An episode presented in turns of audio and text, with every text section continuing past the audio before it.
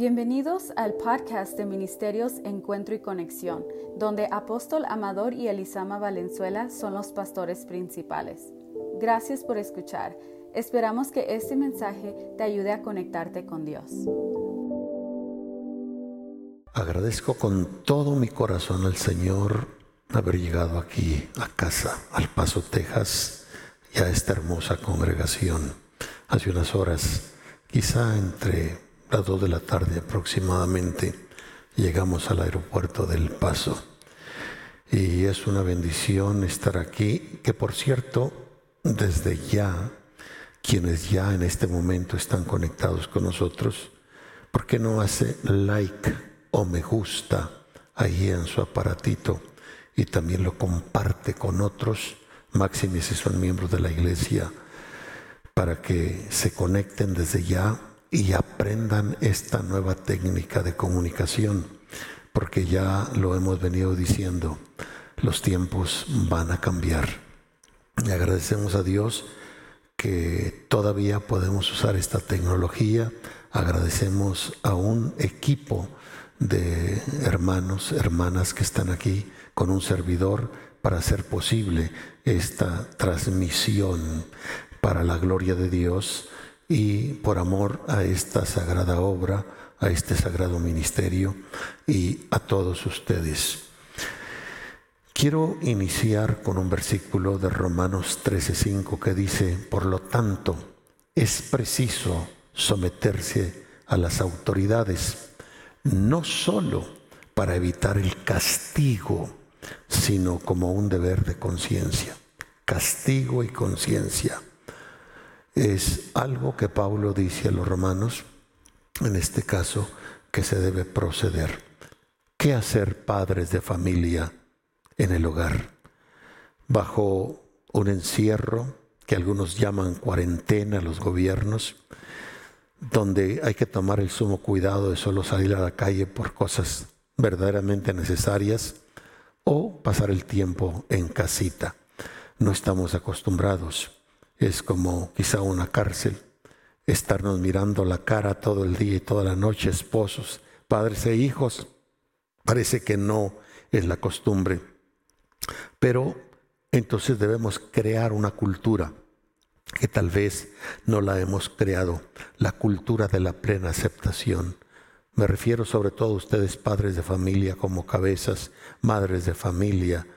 Creemos, por favor, esa cultura de plena aceptación, que nuestros hijos se sientan totalmente aceptados por nosotros como cabezas, como padres, como mentores, como sacerdotes y profetas de la casa, como los primeros responsables de la provisión, que nuestros hijos se sientan que pertenecen a esa hermosa familia de la cual son partes, que creemos una cultura de honra donde nos demos valor manifiesto, claro y evidente unos a otros. Infundamos, padres de familia, una plena confianza en el Señor, a quienes siempre será o, o en quien siempre será nuestro refugio.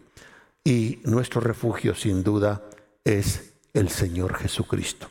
Quiero ayudarles, padres de familia, como cabezas del hogar, como sacerdotes del hogar, como profetas del hogar, a infundirles confianza plena en el Señor y para que ustedes la compartan con sus hijos. Y quiero utilizar en parte ahora el Salmo 91 en unos 15 minutos.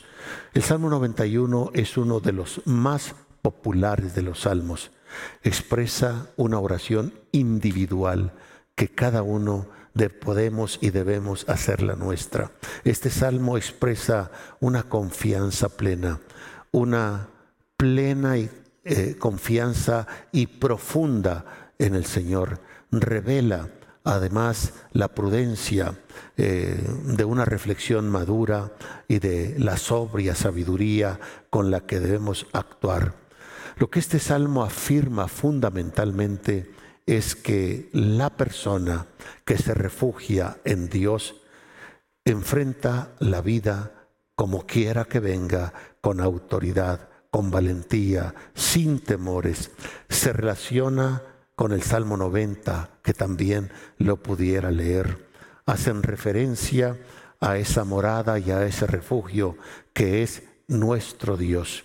Y si nosotros leemos estos dos salmos, en especial el 91, vamos a hallar un sentido profundo de alivio emocional y una seguridad espiritual única. ¿Qué dice este salmo? Empieza diciendo, el que habita al abrigo del Altísimo morará bajo la sombra del Omnipotente. El que habita, el que habita.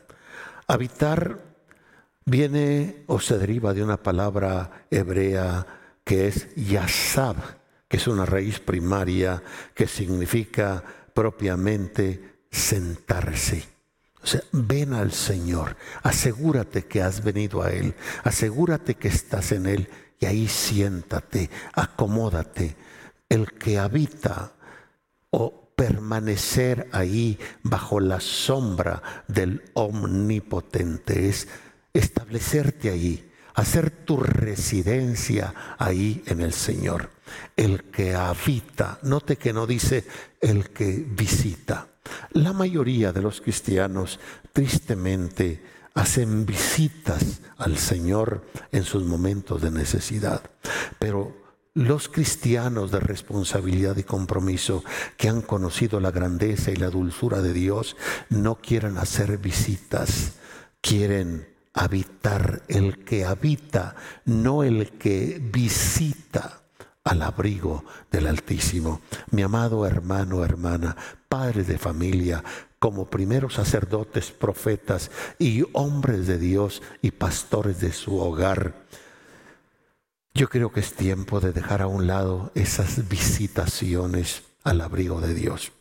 Vamos a hacer de esto nuestra residencia permanente, no más visitas. Vamos a residir allí, vamos a habitar allí, vamos a permanecer ahí. El que habita al abrigo del Altísimo morará bajo la sombra del Omnipotente.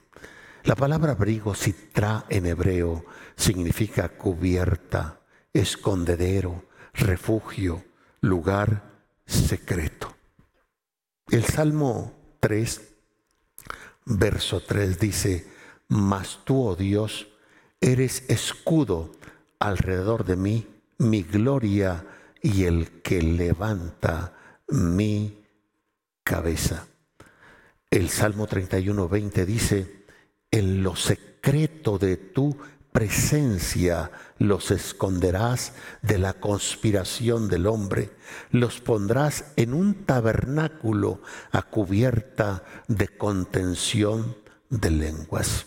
Entonces, hay quien se mete religiosamente en un caparazón de la religiosidad, que no es otra cosa más que estructura legalistas ideadas por la mente natural de los hombres. Pero esto no es el abrigo del Altísimo. Era increíble en los aeropuertos ver el temor de las gentes, subirse al avión, desinfectar todo el asiento en forma tan detallada como quizá nunca se ha lavado su propio cuerpo. Ver, por ejemplo, en Addis Ababa, Etiopía, un avión que salía para Beijing, para China, todos con su tapabocas y algunos como si fueran a ir a la luna, cubiertos con sus uniformes, un tremendo temor, temor, temor. ¿Y por qué todo el mundo proclama algún tipo de religiosidad, aún el presumiblemente ateo? Pero solo se han resumido a visitar al Señor cuando lo necesitan y no habitar en el Señor y bajo el abrigo del Omnipotente. Hay que estar pues metido más que en un caparazón de religiosidad, que no es otra cosa más que una estructura de legalismo, de ideas, de una mente natural, pero no así el abrigo del Altísimo. Además, el abrigo del Altísimo, según lo refiere este salmo, no está diseñado para simples visitas o para visitas, está diseñado para que habitemos en él. El que habita en el lugar secreto de Dios significa que habita en la más plena intimidad con Dios. Son aquellos creyentes, pues, que no se ponen el caparazón de la religiosidad, que no se conforman con la visita, sino que se determinan a habitar en Él, en el Señor, habitar ahí permanentemente. El Salmo 25, 14 dice, la comunión íntima de Dios es con los que le temen y a ellos hará conocer su pacto, a ellos hará conocer sus secretos. Entonces nosotros deberemos tener el anhelo, no solo en circunstancias alarmistas como estas, en todo momento, porque debo decirles entre paréntesis, mis amados hermanos, y ya lo hemos dicho repetidas veces, esto es como un preámbulo de un preámbulo de cosas que en realidad en su momento van a venir. Que imagínese, por ejemplo, en el momento en que todas las aguas se vuelvan amargas o no propias para beber, en que los alimentos de plano se terminen, donde la luz eléctrica ya no la tengamos, donde esto de una, una voltereta terrible. Ahora, esto yo me atrevo a decir que lo más probable que este virus es una invención del hombre con proyectos globalistas, etcétera, etcétera. Pero la Biblia habla de plagas que llegarán por la manifestación de la ira de Dios y el hombre no podrá apagarlas. Estas cosas creadas por el hombre con propósitos terribles y que no entro más en ello, el hombre mismo sacará al rato el antídoto, el remedio, pero cuando vengan, solo aquellos que tengamos el sello de Dios, como Israel en Egipto, cuando el ángel pasó llevando plaga de mortandad y solo vio una cosa, los que tenían el sello de la sangre. No, el ángel no vio quienes estaban dentro de la casa, sino el sello que estaba en la casa, la sangre del cordero. Así que vamos a cerciorarnos de que el sello de Dios esté en nosotros y no vamos a sentir la más pequeña inquietud de temor. Hoy que pisábamos el botón de un elevador, dice mi esposa, ¿Cuántos antes que nosotros no pisaron este botón? ¿Y quién nos puede asegurar que alguien no estaba infectado?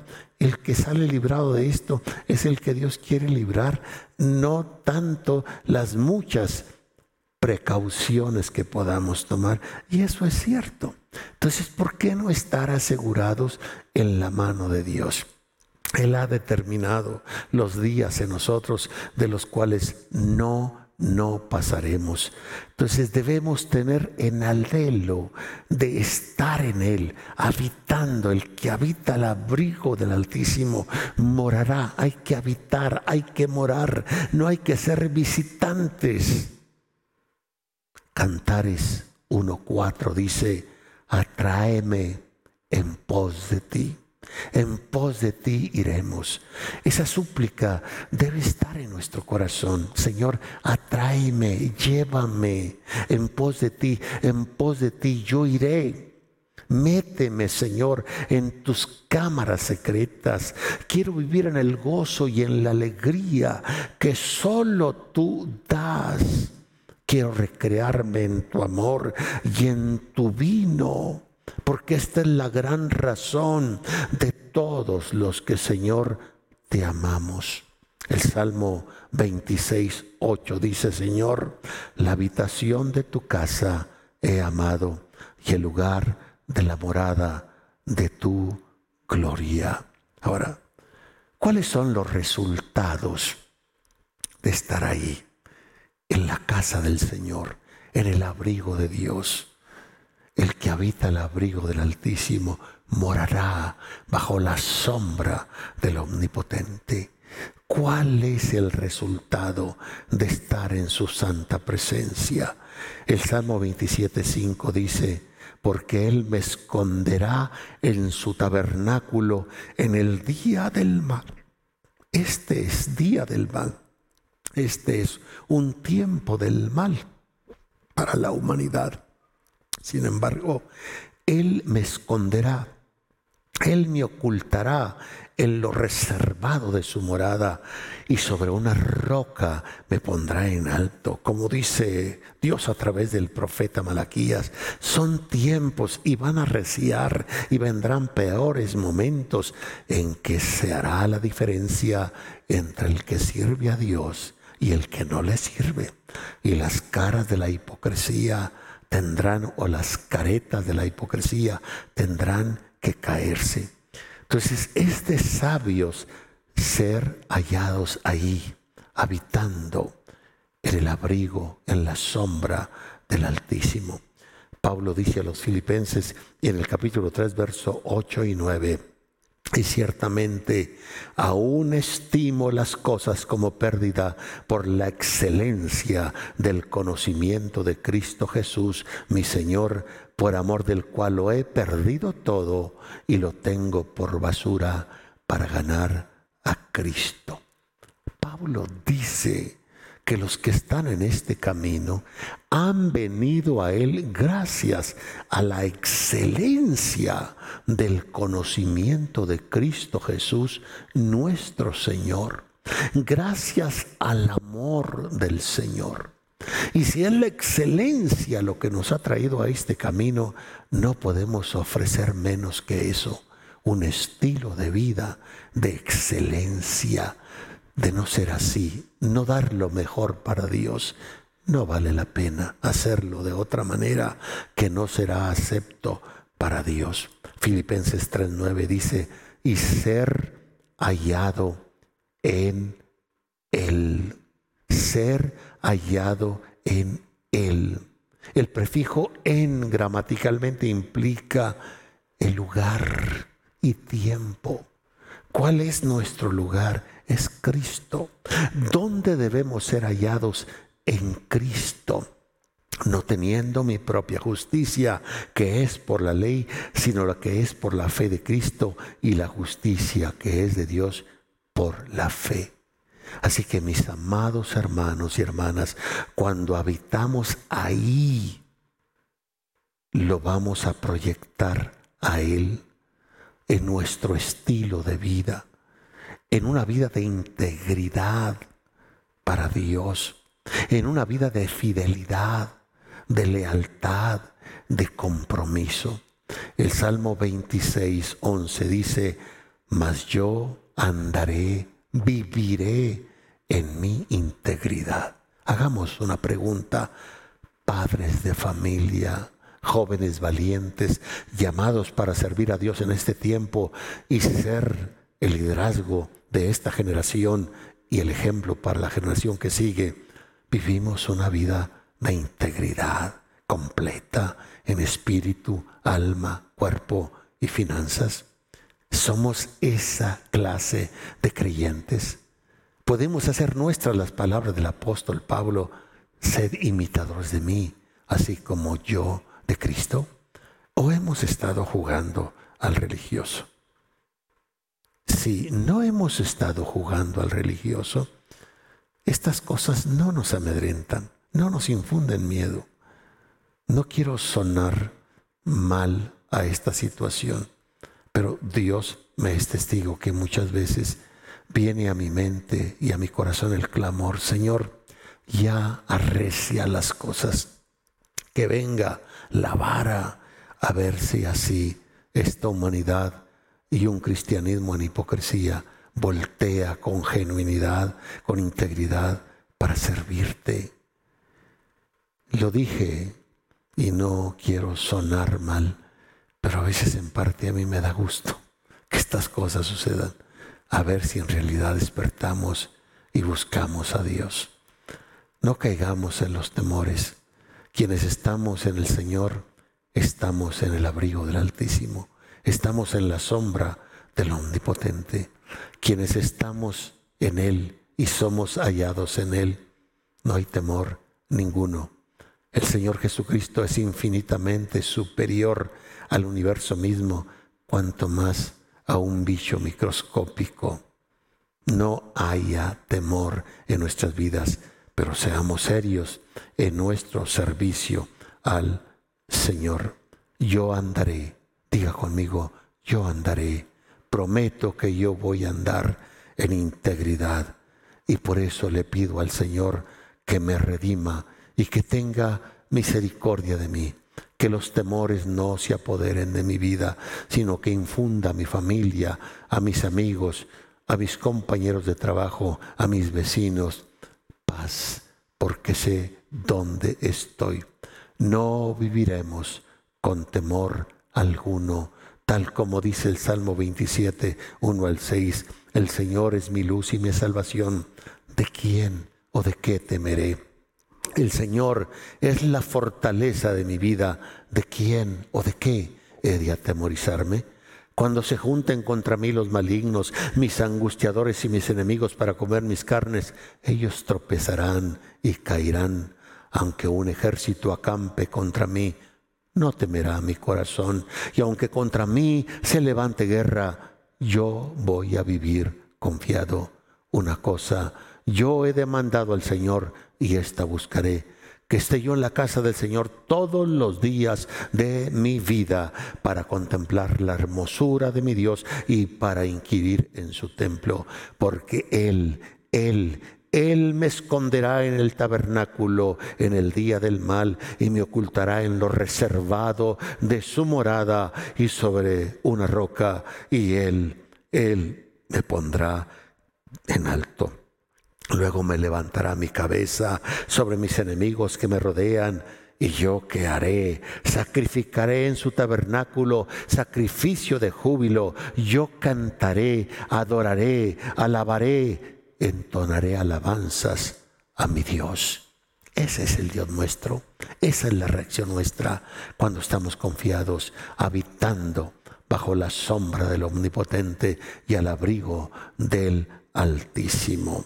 Ahora, yo le invito a que hagamos esta declaración de confianza y de plena seguridad, si puede abrir su Biblia ahí en casa donde está o donde usted me está escuchando, mirando, el Salmo 28, 8 y 9 dice, Dios es la fortaleza de su pueblo y el refugio salvador de su ungido. Usted es una ungida. Usted es un ungido de Dios. Él es su salvador. Usted es un salvo y por lo tanto tiene un gran refugio inamovible. Él es su fortaleza. Verso 9 del Salmo 28 dice, salva tu pueblo y bendice a tu heredad y pastoreales y susténtales para siempre. El pastoreo de Dios, el sustento de Dios es una promesa para siempre. La promesa de bendecirnos a los salvos es una promesa para siempre. Así que Efesios 3:17 dice, para que habite Cristo por la fe en vuestros corazones, a fin de que arraigados y cimentados en amor, que habite Cristo no que visite Cristo su corazón, que habite, haga de Cristo un residente permanente en su corazón, en su vida, en su matrimonio, en su familia y en su hogar. Seamos cristianos serios y responsables. Y aunque la mar brame y la tierra tiemble, yo no temeré.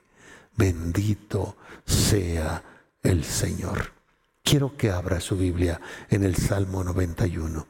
Quiero que cerremos esta breve reflexión que estaremos dando muchas a través de todos los días a las 7 de la tarde por este canal, por esta frecuencia, 7 de la tarde de lunes a sábado, por tiempo indeterminado, domingos a las nueve de la mañana, entre tanto que no haya nuevas declaraciones del gobierno, no nos proponemos contradecir y posteriormente ser censurados y estar peleando contra las autoridades. Así que seguimos conectados al Señor y unos con otros por este medio en el templo y por las casas. No hemos de cesar de enseñar y predicar a Jesucristo. Espero que tenga el Salmo 91 ahí a la mano, lo recite conmigo y diga, el que habita al abrigo del Altísimo morará bajo la sombra del Omnipotente. Diré yo, dice el verso 6, 2, perdón, diré yo al Señor, esperanza mía y castillo mío, mi Dios, en ti confiaré le inyecto esperanza y nos inyectamos esperanza a través de las declaraciones de este verso 2. Esperanza mía y castillo mío, mi Dios, en ti, en ti confiaré. Verso 3, Él te librará. No es saber, no es posiblemente, no es tal vez, él te librará del lazo del cazador y de la peste destructora. Esto es como una peste que está cayendo sobre las naciones, que tiene al mundo de cabeza, donde hay miedo, pánico y terror, pero hay una promesa para los que habitan, para los que están bajo la sombra del Omnipotente. Él te librará, no tal vez, te librará del lazo del cazador y de la peste destruidora con sus plumas te cubrirá y debajo de sus alas estarás seguro. Hay una mayor seguridad que el Señor. Solo Él y nada más que Él, con toda certeza, nos puede guardar. Estamos de acuerdo en algunos métodos o quizá todos los métodos de prevención, pero con todo y eso, si el Señor no nos guarda, no seremos librados. Bien, escudo y adarga es su verdad. No temeré del terror nocturno, ni de saeta que vuele de día. Repita otra vez conmigo, no temeré, no temeré. Quienes se han puesto a contar esa expresión, no temeré o no temas, y palabras afines. Se dice que hay 366 declaraciones en las páginas de la Biblia que dicen eso, no temas. Yo diría, Dios quiso establecer un no temas para cada día y cuando aparece después de los 365 días viene el año bisiesto con 366, Dios se reserva también un no temas, no temas. No temas, no temas, ni de pestilencia que ande en oscuridad, ni de mortandad que en medio del día destruya. Es cierto, se habla de esto, se habla de pestilencia, de una manera del coronavirus, se habla de mortandad. No te va a tocar si tú estás escondido en el Señor. Caerán a tu lado mil y diez mil a tu diestra mas a ti no llegará. Quiero resumir en esto. Caerán a tu lado mil y diez mil a tu diestra. Caerán a tu lado mil y diez mil a tu diestra. Era como para que dijese, si usamos la lógica de la expresión, caerán a tu lado mil y dos mil a tu diestra, pero no dice así. Caerán a tu lado mil y diez mil a tu diestra. De mil se va a nueve mil más y pone diez mil. ¿Por qué? Aquí está encerrado algo donde se manifiesta lo que se pudiera llamar la sinergia de Dios. Cuando dos o más miembros actúan, logran que las cosas no solo sean mejores, se multipliquen, se tripliquen, se cuatripliquen, se quintupliquen y se hagan mucho, mucho mayor. Por eso es que usted y yo estamos conectados para que su ración de fe, unida a la ración del otro hermano, unida a mi ración, hacemos una ración gigante y podemos producir que ocurran cosas milagrosas y poderosas de tal forma que a ninguno de nuestros amados hermanos les toque estas cosas. Caerán a tu lado mil y diez mil a tu diestra, tal como lo dice Deuteronomio 32:30. ¿Cómo podría perseguir uno a mil y dos harían huir a diez mil? Note la misma declaración. Si tu fuerte no los hubiese vendido y el Señor no los hubiera entregado. Hablan de la sinergia de Dios. Uno, hacer perseguir a mil. Dos, hacer perseguir a diez mil. Hagan la prueba inclusive físicamente en casa. Y levanten un objeto, una sola persona. Levante un objeto de tal peso y verá que no puede. Levante otro uno hacia otro en la fuerza y, van a ver, por eso cuando un caballo jala una carreta, un asno jala una carreta y agregamos otro animal más, otro caballo o otro burro, no va a jalar el doble va a ser diez veces más la fuerza. Por eso Dios nos provoca la unidad. Por eso una de las características principales de la iglesia primitiva era la unidad. Cuando se le preguntó al apóstol Tecli Marián, ¿qué han hecho para este gran avivamiento en Etiopía?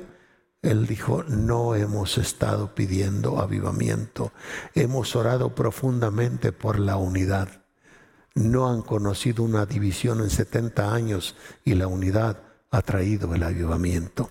La principal característica del cuerpo es la unidad de sus miembros. Primero de Samuel 18:7 y cantaban las mujeres y que danzaban y decían, Saúl hirió sus miles y David a sus diez miles. Salmo 91:7 caerán a tu lado mil y diez mil a tu diestra más a ti no llegará. El resultado de esta unidad, de nuestra fe, de esta hermandad, de esta vida corporativa que tenemos, el verso 8, que ciertamente con tus ojos mirarás y verás la recompensa de los impíos. Pero tú que has puesto en el Señor tu esperanza y al Altísimo por tu habitación, a ti no te sobrevendrá mal, ni plaga tocará tu morada, pues que a sus ángeles mandará cerca de ti, que te guarden en todos tus caminos, en las manos te llevarán, porque tu pie no tropiece en piedra, sobre el león y el basilisco pisarás, hollarás al cachorro de león y al dragón, por cuanto en mí has puesto tu amor, yo también te libraré, te pondré en alto por cuanto has conocido mi nombre, me invocarás y yo te responderé, contigo estaré en la angustia, te libraré, te glorificaré, te saciaré de larga y te mostraré mi salvación. Mis amados hermanos y hermanas, estos sucesos solo son advertencias, preludios para lo que viene. Debemos entonces asegurarnos de estar bajo la sombra del Altísimo y en el sello de Dios de que somos propiedad de Él. Nos despedimos orando. Padre, gracias por estos momentos, por este contacto, por esta comunicación, por este pueblo santo que te ama, que son uno, Señor, en esta iglesia local en la vida corporativa, por aquellos que son parte de este sagrado ministerio y están bajo esta sagrada cobertura. Les bendecimos en donde estén, en el país donde se encuentren, en la ciudad donde ellos estén. Sean bendecidos también ellos y sus familias. Seamos guardados. Decreto un blindaje de protección sobre sus vidas y que todo coronavirus se desintegre, se creme en el nombre de Jesucristo y todo espíritu inmundo y toda intención malsana que esté detrás de este acto perverso, se creme en el nombre de Jesucristo y que tu pueblo muestre lo que es tu pueblo, tu pueblo que tiene tu sello y tu protección. En el nombre de Jesucristo. Amén. Les amamos. Ánimo Adelante. Thank you.